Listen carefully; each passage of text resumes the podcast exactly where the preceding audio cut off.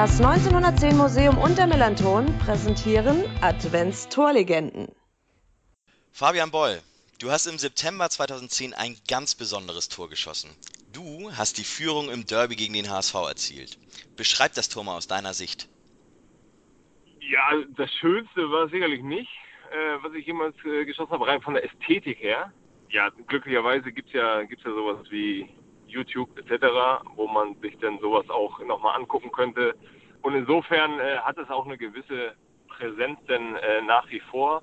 Ich glaube, im Spiel selber würde es einen Mitschnitt nicht geben, dann hätte es gar nicht so, wäre es gar nicht so bei mir im Hinterstübchen weiter gelandet. Ähm, klar, aufgrund des Ereignisses, aber von der Art und Weise nicht. Aber ich weiß noch, dass wir so einen halben Konter fahren und ich so in meinem typischen Schleicherposition so gemächlich durchs, durchs Mittelfeld gehe oder trabe ich bin ja äh, damals schon, wie man neudeutsch sagen würde, so ein Box-to-Box-Player.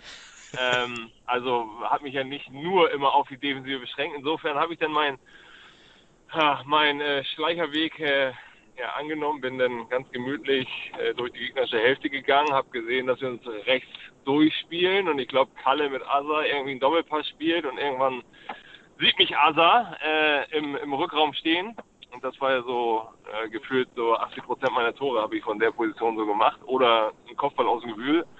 Auf jeden Fall sieht mich Asa. Erster Gedanke war eigentlich, den direkt aufs Tor zu schießen. Aber Asa spielt ihn ein bisschen fest, deswegen brauchte ich einen zweiten Kontakt. Der erste ist auch nicht so geil gewesen. Springt mir fast ein bisschen weit vom Fuß. Jetzt kann ich natürlich sagen, das war alles so geplant, weil ich natürlich gesehen habe, dass drei HSV auf mich zustürzt und ich damit den Winkel des Torschusses noch verändert habe. Aber äh, die, die wahre Geschichte ist, der ist mir einfach zu weit vom Fuß gesprungen. ähm, die technischen Fähigkeiten haben nicht ausgereicht, ähm, damit er sauber liegt. Aber ja, letzten Endes war es dann das große Glück, dass er eine Position hatte, wo die, die drei, die auf mich zustürzen, nicht am Ball kamen und ich dann mit dem nächsten Kontakt ihn ja, in die, von mir aus gesehen, und äh, links in die Ecke geschossen habe. Frank Rost streckt sich vergeblich und danach war eigentlich nur noch Ekstase. Ja, absolut. Wie man so schön sagt, Gefühle, wo man nicht beschreiben kann. Also das war im Stadion tatsächlich einer der, der Momente, die mir persönlich auch im, am, am allermeisten im Gedächtnis geblieben sind. Und ähm, Ihr hattet damals so eine kleine Druckphase, auch kurz vor dem Tor hatte Carsten Rotenbach eine Riesenchance, wo er knapp vorbeigeschossen ja. hat. Und wenn man mal ganz ehrlich ist, die 75 Minuten davor, das war, objektiv betrachtet, war das echt ein Grottenkick, muss ich mal ehrlich sagen. Ja, stimme ich zu.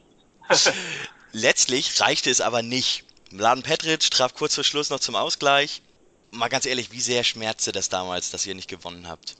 Oh, schon, schon sehr, weil die, also allein schon diese diese Ekstase, ich gerade gesagt habe, diese Lautstärke im Torjubel, wo so wirklich naja, die Besonderheit halt, so das erste Derby so am Millern-Tor, also mal ein richtiges Heimspiel, nicht immer da draußen irgendwo spielen zu müssen, wo ich dann selbst da damals in der Ostkurve des Volksparkstadions noch stand, ähm, sondern wirklich am Millern-Tor und nach so vielen Jahren denn und dann ja, fehlen halt nicht viele Minuten, um das Ding über die Zeit zu bringen. Das äh, tat natürlich schon weh und nach dem Spiel habe ich halt spaßeshalber gesagt, eigentlich muss ich im Laden Petric ja dankbar gewesen sein, weil sonst hätte ich ja direkt meine Fußballschuhe an den Nagel hängen müssen, weil was hätte noch kommen sollen, ne? Äh, Siegtor äh, gegen den HSV im Derby und Heimspiel. Da wusste ich aber noch nicht, dass der Februar noch was Besonderes für uns bereithält.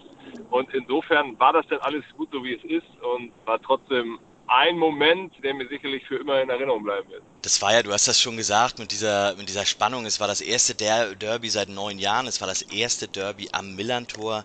Die Spannung vor dem Spiel zwischen den Fanszenen allgemein in Hamburg, die waren unfassbar hoch. Wie war es für dich? Wie war es für euch auf dem Platz? Ja, krass. Also, weil, genau, weil so lange Zeit auch zwischen Derbys lief. Heutzutage ist es ja, ja fast schon Normalität, dieser Rhythmus, dass du alle halbe Jahre mal gegeneinander spielst und ähm, ist ja fast leider auch schon normal, also leider ist ja fast schon normal, ähm, dass St. Pauli auch gewinnt, ne? Und das war ja damals, wenn man sich die Ausstellung vom HSV anguckt, äh, da, allein, dass ich im Spielertunnel mit Van Nistelrooy stehe, das war ja schon, den kannte ich nur von der Playstation, ne? Ähm, und insofern hat das schon, hat das schon geknistert ohne Ende, weil man auch, ich jetzt auch auf der Arbeit und Nachbarschaft und überall, wo man mal auf der Straße war, die Tage vor dem Spiel, man wurde ja überall drauf angesprochen.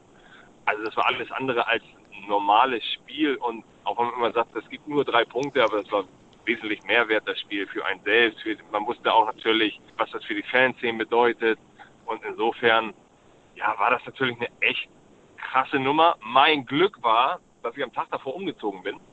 Ich bin von Barmbek nach Alsterdorf gezogen und habe 35 äh, Kisten in den dritten Stock geschleppt. Das hat mich ein bisschen abgelenkt. Also insofern war das erstens gutes Trainingslager. Ich habe die nötige Kraft gesammelt und zum Zweiten war es einfach, ja, Ablenkung, muss man tatsächlich so sagen.